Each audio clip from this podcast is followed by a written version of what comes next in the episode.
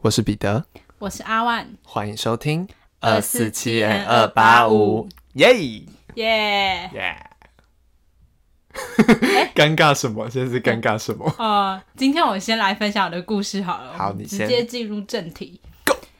我这次的故事标题叫做《学不会的拒绝》。你的故事标题总是那么的动听啊！对我就是一个很不会拒绝别人的人。好，这个故事呢，就是有一次我搭捷运，又是搭捷运，对啊，捷运好多事，对，反正捷运上呢，我就在玩那个拉密，就是以色列麻将。嗯，我非常沉迷于玩那个，然后我就玩嘛，我就一边站着，然后抓着扶手玩玩玩。然后这时候呢，就有一些人上车，嗯，然后突然呢，就有五六个人包围住我，就我站在那个扶手中间，然后他们可能就是五六个人啊都站在我附近，然后就是把我围住这样。是认识的吗？不认识啊，哦就是陌生人这样。然后他们是一群头，就是朋友吧。嗯，对其中有一个女生就看到我在玩拉密，她就说：“哎、这个是拉密吗？是那个游戏吗？”那当下因为我我算是在比赛嘛，我就很认真想好好玩，不想输钱这样。然后他就一直跟我聊天，他说：“哦，这个这个，我们昨天桌游也有去玩呢。”这样，他就问我说：“你要不要跟我们一起玩？”哦，这么突然的邀约对，约，然后他旁边还有朋友，就是在一边帮腔，就说：“哎、对啊，我们有玩，这很好玩，而且我们都觉得好难哦，什么玩不好之类的。嗯，然后反正就突然就一群人围着我开始聊天，但我其实内心很想要专注在我的游戏上面，那我就觉得有点尴尬，因为我不太会跟不认识的人打交道，这样会觉得有点、嗯有点压力，对，有点压力这样。后来他竟然提出说，还是我们认识你一下，我们来加个 line。这样哦，是想搭讪的故事，我觉得更尴尬了。他虽然想认识我，但其实以我内心的出发点，就是呃，我没有想去认识他，或者是、嗯呃，我觉得其实你这样看我手机在玩什么，你等于是偷看我手机，对，就有点侵犯到我的隐私了，嗯对。然后，而且加再加上我又在很专心的做玩我的游戏，然后我就其实当下没有很想，而且我刚好那时候游戏还输了，这才是重点，各位听众，他输了，对我输了，输钱我很不 不开心这样。然后反正他说啊，那你打开来，那我们来加一下这样。我我虽然内心百般不愿意，但我学不会就是去拒绝别人呢，就是我很想哦拒绝他，但我又很怕他不高兴或是怎么样。哦就我本人就是非常不知道如何委婉的拒绝别人。哦，所以我反而就接受，然后他还加我就好友这样，我真是啊，我到底怎么会这样子？可是如果是我遇到这种情况，以前的我可能会跟你一样，可是我不知道为什么近几年开始我变得比较锐利，高冷，嗯，有一点，就是如果是像这种情况，他如果来一开始跟我讲说，哦，他我也有玩这个游戏什么，我可能会跟他哈拉两句之类的。可是，一旦他跟我说想要加赖的时候，我就会觉得说，呃不方便。我就说不用也，不方便之类，我可能就会默默飘走。可是我觉得那那天的情况，可能还有一点就是他们人好多哦、哦，有点他们把我包围是蛮可怕的，哦因为他们是五六个人，然后都围着我，我是他们的中心点，我我会觉得有点有点吓到、不舒服这样。而且下车之后，然后那个女生就立刻传讯息给我，就说：“哎、很高兴认识你之类。”他还说：“那我朋友也你也可以顺便加一下嘛。”然后我就想说，太怪了吧？对吧？后来我就放手，我觉得 OK，我觉得合理。我不敢当面拒绝啦，对啊，因为我觉得就是已经有那时候有点干扰到我啊，对啊，哦但我又不好意思当下直接拒绝，所以只好之后默默封锁。默默封锁。对啊，好可怕啊、讲到有有捷运点可，怕啊。讲到捷运，我我想来分享一个不是最近发生，但是我印象很深刻的一个捷运小故事。真的，对，好，反正就是那一天我在搭，诶，我忘记哪条线，反正哪条线不重要。然后我就在搭捷运，搭搭搭，我就靠在那个，就是一进门旁边不是有两片玻璃嘛，嗯，我就靠在其中一片玻璃上。然后那时候我正在跟朋友传讯息，刚好我朋友在说他最近想去看鬼片，但是因为他有点怕，他叫他就传了一两部鬼片的预告片，问我说哪一部比较可怕，比较不可怕这样。然后我那时候就在认真的帮他评鉴哪一部比较不可怕，我就看看看看的时候，我就眼角余光看到有人上车嘛，因为门开一定有人上车，然后就站在我前面这样，然后就看看看看看看看看，然后呢，差不多到到我要到的那个站了，我就把手机收起来。这时候我前面站了两个人，应该是我不确定他们是朋友还是什么关系，反正他们就是在聊天这样。然后其中一个人是抓着我旁边的那个栏杆，一个人是抓着上面的栏杆。门一打开之后呢，其中一个女生突然抓着栏杆哦，然后开始全身瘫软，无法往外移动。我不知道我那时候看的感觉是是类似什么癫痫还是什么之类的嗯，病症发作，所以她抓着栏杆，可是她整个人是往下瘫软的。这时候门外打开有乘客嘛，然后另外车内就是我，然后我们两个就赶快冲过去扶她，把她他朋友也去扶他，对他朋友，可是他朋友是女生，有点扶不动他，嗯。然后我们就把他缓缓的移到车厢外，然后就躺在那个车的地板上。这时候大家都在看，我就想说，那现在是要怎么办？现在是应该要报警吗？叫站务人员吗？然后就问他说：“需要帮你叫站务人员吗？”他就说：“不用，不用，不用，不用。”然后呢，这时候他就很熟练的开始对着那个女生开始一直叫她的名字，然后跟她说：“回来，回来，回来。”然后那个情况看起来就，我我我表面很镇定，但我内心就觉得什么意思？什么意思？什么意思？什么叫回来？什么叫回来？过了差不多三十秒到一分钟吧，因为那个女生一开始在地上是一直在抽动，嗯，意识不清这样，然后就他就这样回来回来，然后就是一种安抚的口气叫她回来，然后的时候她就醒了，然后就坐起来。那时候那时候我看到他没事，想说那我那我要走了，那我走了，那我走了。就是他的朋友还跟他说，来你要跟他们说谢谢，然后什么之类，就是要跟我们说谢谢，或者说没关系，不客气不客气，那我先走了，那我先走了。我立刻拔腿狂奔离开，因为我前一秒还在看鬼片，你知道吗？然后下一秒我才刚把手机收起来，准备要下车，然后就发生这件事。但他应该也遇过这种情况，对他感觉很熟练。嗯，但我快吓死，而且我心跳超快。我在回去之后还立刻跟我朋友分享说：“哎、刚发生了刚上述这件事。”然后我心跳超快，我是有点喘不过气的那种。嗯，因为第一次见过的，我不知道我在紧张什么、欸，但因为我是做一件好事，我是帮助他这样，但我还是觉得啊，什么意思？什么意思？刚刚是发生什么事？我那些事情来的太突然，很突然的来，又很突然的结束，然后我就有点吓到了。我现在只现在想想还是觉得很可怕，但我没办法考究那到底是发生什么事情，应该就是应该像你刚刚说的，应该是可能是有一些病症吧。对啊，应该是。对，所以而且他朋友也很好，也很了解他，至少朋友不是手足无措的那种情况啊，嗯对吧、对。啊，这这其实本来不是我对啊，今天要分享的。幸幸好他最后有没事哎、这嗯，样还有他有醒来，对啊，但那个他躺在地上的那个样子，我虽然这样讲有点不礼貌，可是我觉得真的很像中邪。哦，你说当下那个画面，那个画面真的很可怕，我觉得如果你真的没遇过，第一我次真的我真的没遇过对我真的有点因吓到。为我自己也没有遇过、欸希望他没，希望他之后都没事。嗯哦，刚刚那是一个题外话的故事，因为他讲到，因为阿万刚刚讲到节日，我突然有感而发。那我今天其实想跟大家分享的是一些大家要照顾好自己身体的故事。就是我其实前几个月有去做健康检查，这是我送给我自己的生日礼物。你很你你很有危机意识哎、因为我跟你讲为什么？因为我在去年年底的时候，嗯开始会自己觉得身体，我就一直有一种感觉，我身体有哪些地方不对劲，你会有确切感受到哪个部位可是不是好吗？不是痛或是什么不舒服，我就是觉得有哪里不对劲第六。感，对对对对，而且那一阵子我很容易闪到腰，我不知道为什么。我有时候在床上躺很久，然后起来就闪到腰，然后就要再立刻躺回去。欸你还这么年轻哎、对我很容易闪到腰，我就想说，我感觉我身体有一些 something 不对，然后就去做了一个全套的健康检查，反正最近那结果就出来了，大部分都蛮健康的，然后只有一些小小的问题。我检查出来呢，我有一点点轻微的脂肪肝，这是要怎么改善？就是它的那个下面说造成的原因，可能是因为吃太重咸的东西，西。因为我上网查脂肪肝的类型有很多种，不一定是高油高盐造成，有的人是嗯水果吃太多也会，那就俗称水果干。就不太一样的对对对对对对对对所以可是因为我我自己后来反省我自己可能是早餐吃太重咸因为我本人是一个早餐控。我早餐都我早餐都吃三份。我那时候检查出来的时候我其实自己有一点小 shock 到。但我讲一个题外话我早餐也吃三份。可是我三份是三大份呢。哦我大概就是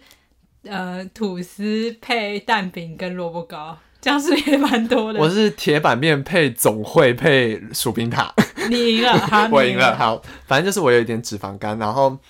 加上我有一边的肾有一点点水肿，嗯那时候我就有点紧张，然后后面我有去再去做一些持续的追踪，但是我在追踪的时候，他用那个腹部超音波照的时候，他跟我说，你在某一个角度照的时候好像有一点水肿，可是你换到另一个角度照的时候嗯就就正常了。然后他有跟我解释说，一般来说肾水肿是会整颗肾都肿起来，可是我是只有肾跟好像输尿管连接的地方有一点点稍稍微小肿，所以他说这有可能是先天性的。对，但是因为最近太忙了，所以这件事还没有在后续的他有说就是会造成怎样的，就是应该说，一般来说，肾肾水肿的话，就是肾的功能就会减弱嘛，就是你会一般你代谢会变得，会比较频尿是吗？我不知道是不是频尿，哎，就是一般应该说一些毒物还是什么的代谢就会很容易累积在你的体内，哦，对，然后加上我还有一点眼压过高，可能是滑手机划太严重吧。哦，眼压过高，我后来又去 Google 了眼压过高可能造成的原因，嗯有很多原因可能造成，有一个部分可能是水喝太快，也有可能造成眼压过高。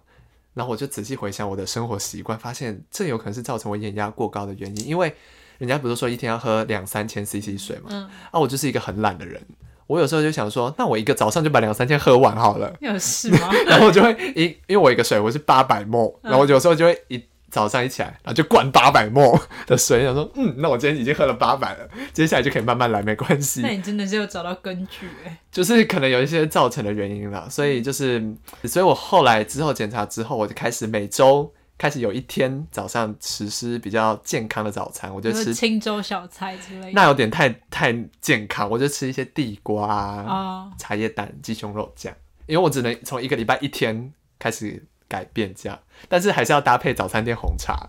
我无法割舍早餐店红茶。哎、但我觉得我真的好像要做一下健康检查，因为你那个健康检查好细哦。对，就是因为我有挑过，因为那是自费的，嗯，因为我最后一次做健康检查是大学刚入学的时候，就是大家上一次身同上一次也意要做嘛是对啊。但其实好像还没有到很精细啊，感觉应该要做一下。所以我觉得如果各位听众觉得自己身体哪里有怪怪的，就是还没有确切的是痛或是什么之类，就是你自己觉得好像哪里怪怪的，建议大家可以去做个健康检查。照理说应该是定期都要检查，对对对对对对对。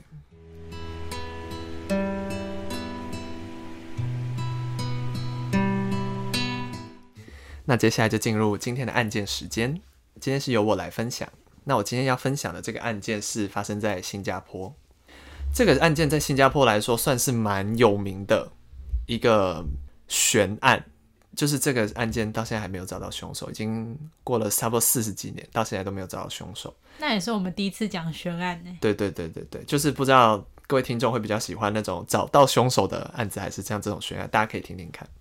好，这个案子叫做牙龙巴鲁案。牙龙巴鲁是新加坡的一个地方，那这个案件就是发生在那里。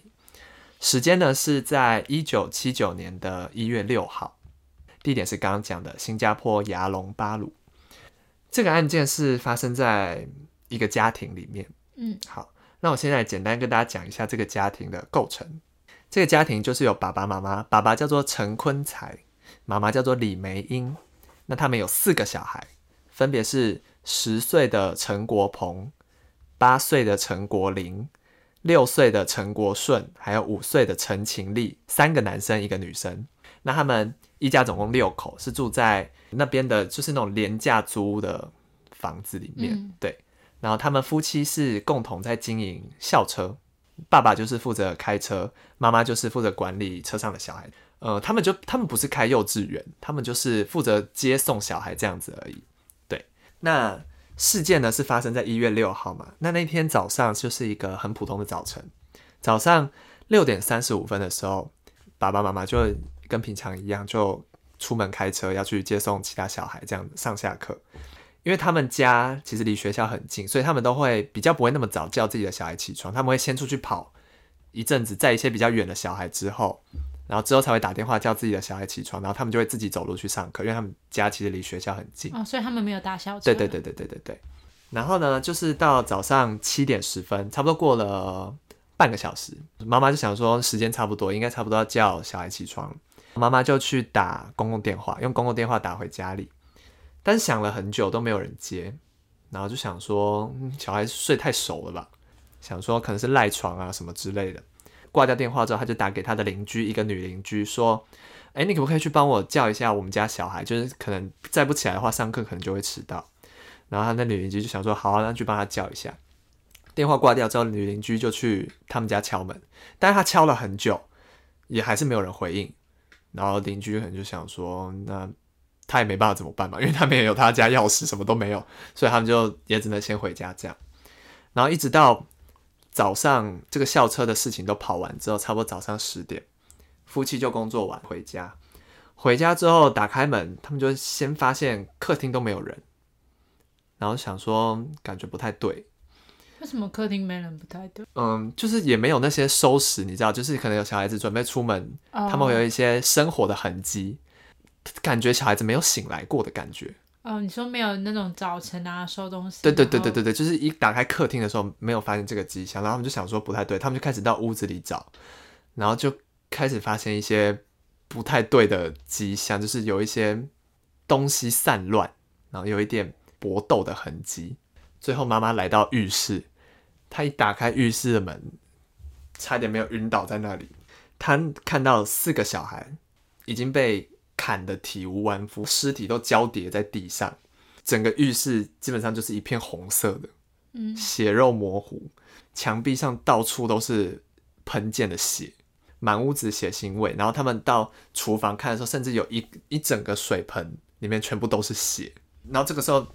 妈妈就差点要晕倒了嘛。然后爸爸呢？爸爸当然也是惊震惊到不行，但是他们就立刻报警了，警察来了，然后不知道为什么记者也来了，就是这件事情好像。也传的传的太快了吧？然后反正就记者也来了，记者来了，他们看到现场，形容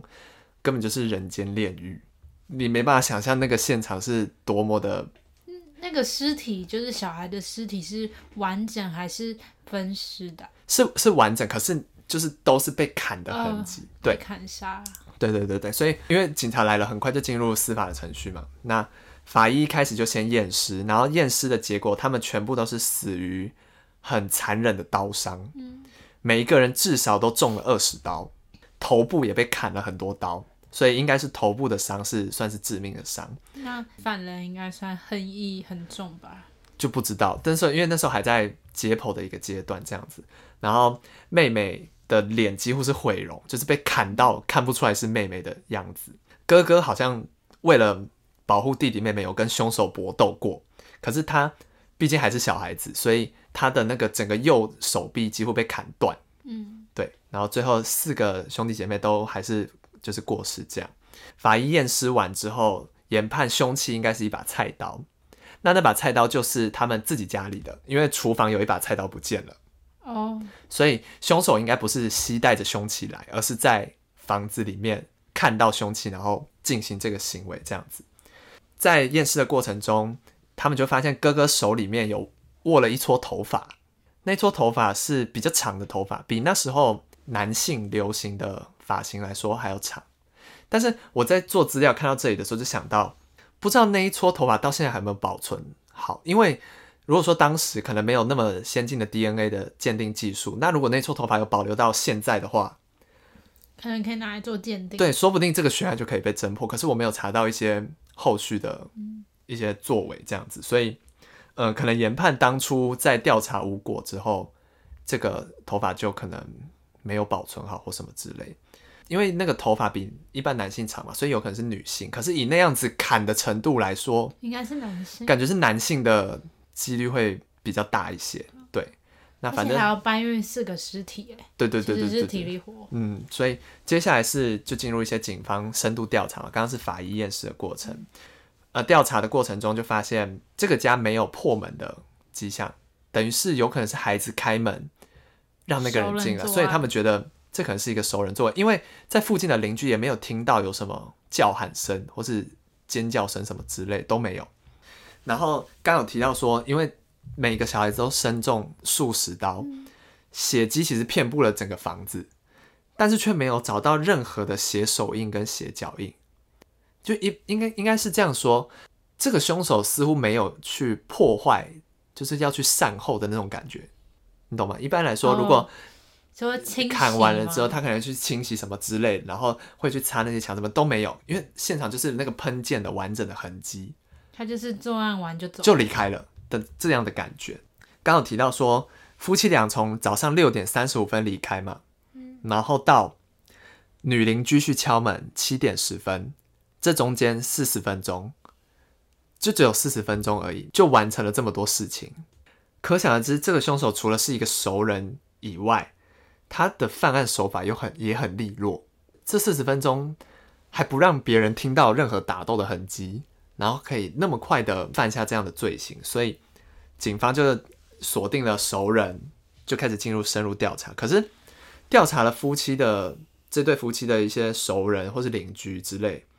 都没有找到什么符合的人，因为这一对夫妻平常其实也没有什么。金钱纠纷，因为有生活单纯，对对对对，然后他们人缘其实也都不错，而且又是经营校车，其实跟大家的关系都不错，所以其实有点找不到这个符合的人。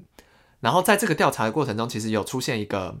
一个谜样的目击者，就是有人曾经目睹到在案发的那个时候，住在他们那一栋后面六楼有一个人在家里，然后他就在家里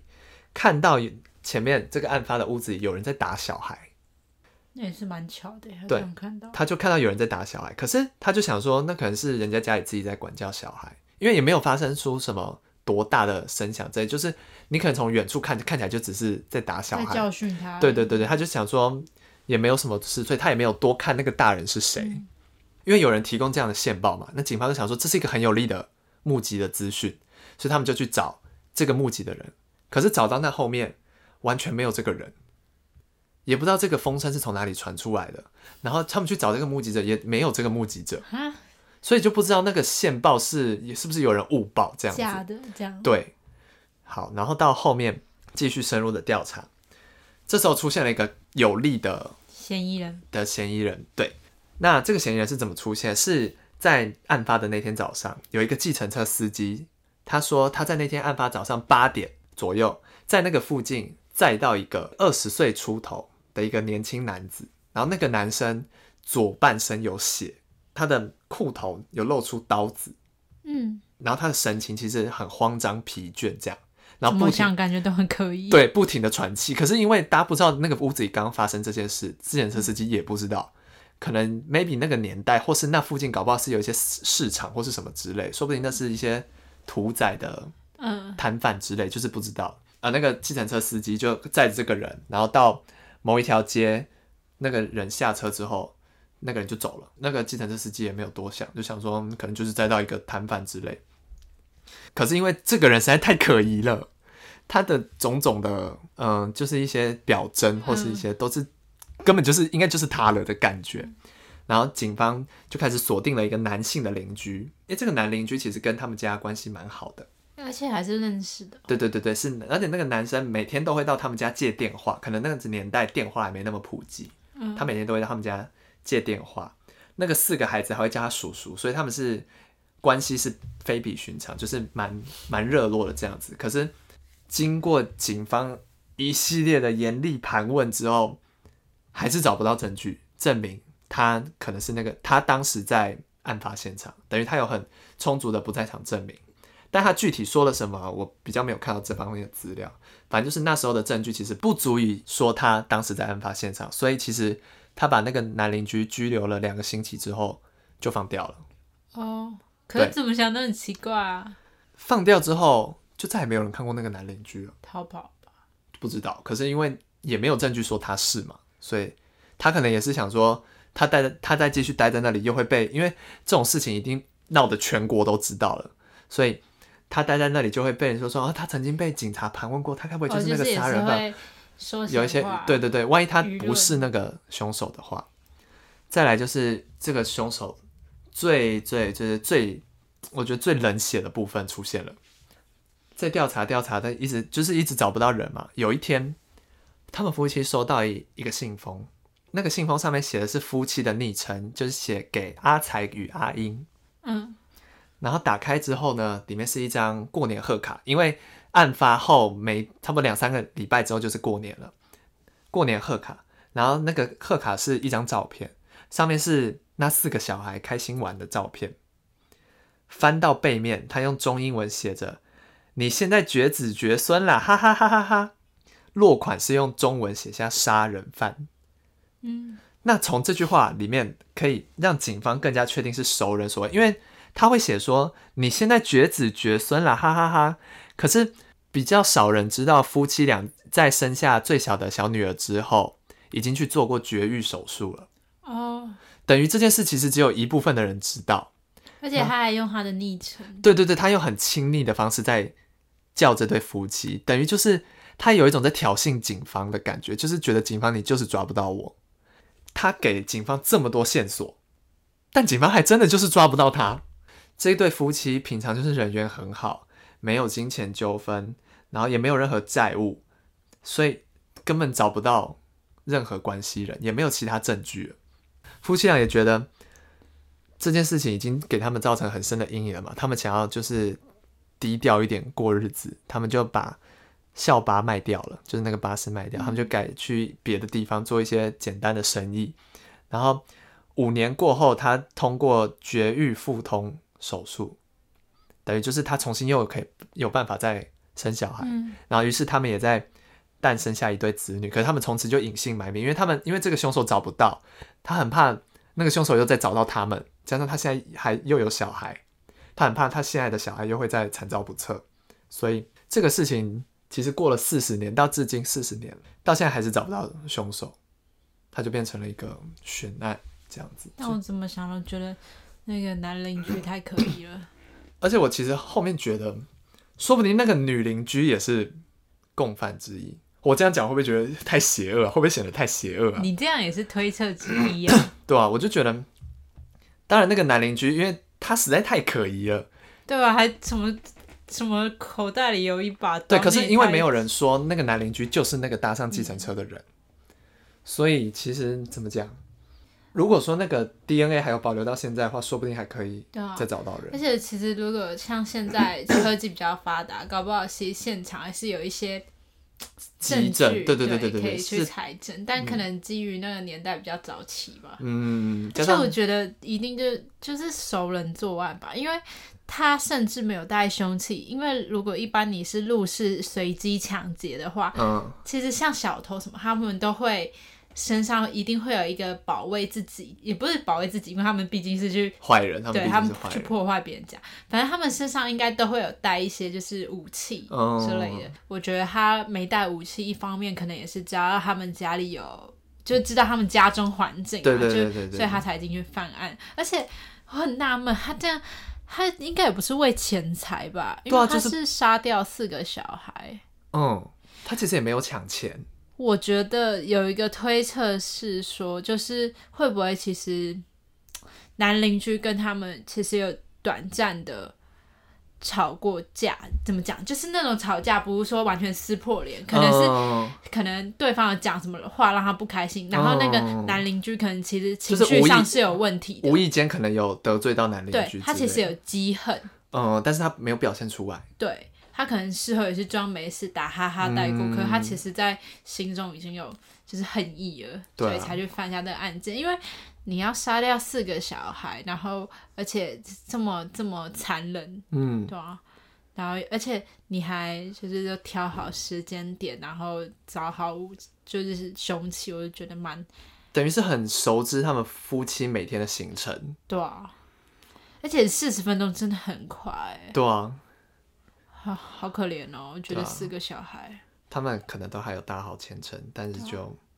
不明所以的就就离开了，这样。对啊，而且那个戏也太就是信贺年凯太细思极恐了吧？就是很挑衅哎、等于他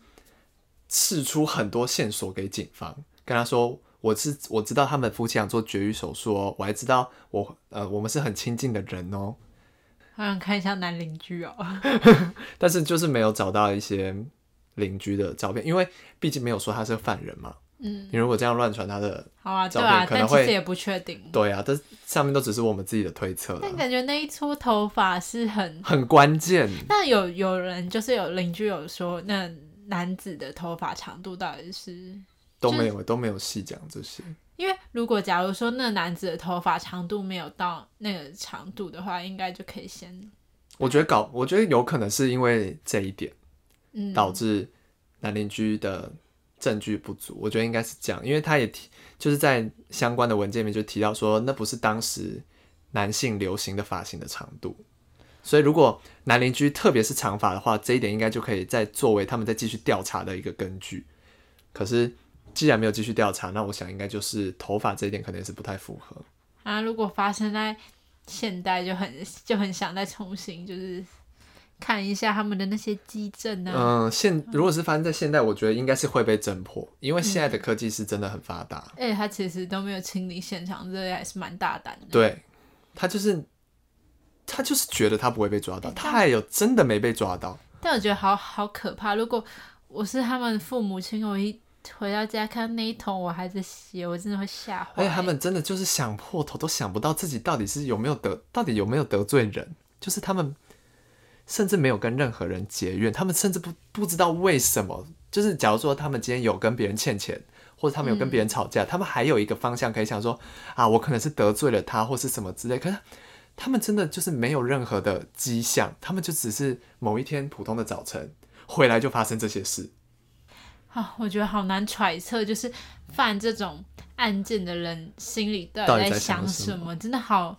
好，就是想象不到到底是有什么的深仇大恨，值得他们需要做这种可怕的事。对啊，所以如果各位听众朋友你们有自己的推论的话，也欢迎跟我们分享。然后要切记，就是要保护自己的人身。没错，这非常的重要，照顾好自己才是最重要的。好的，那我们今天的节目也差不多到这里结束。我是彼得，我是阿万，我们下次见，拜拜拜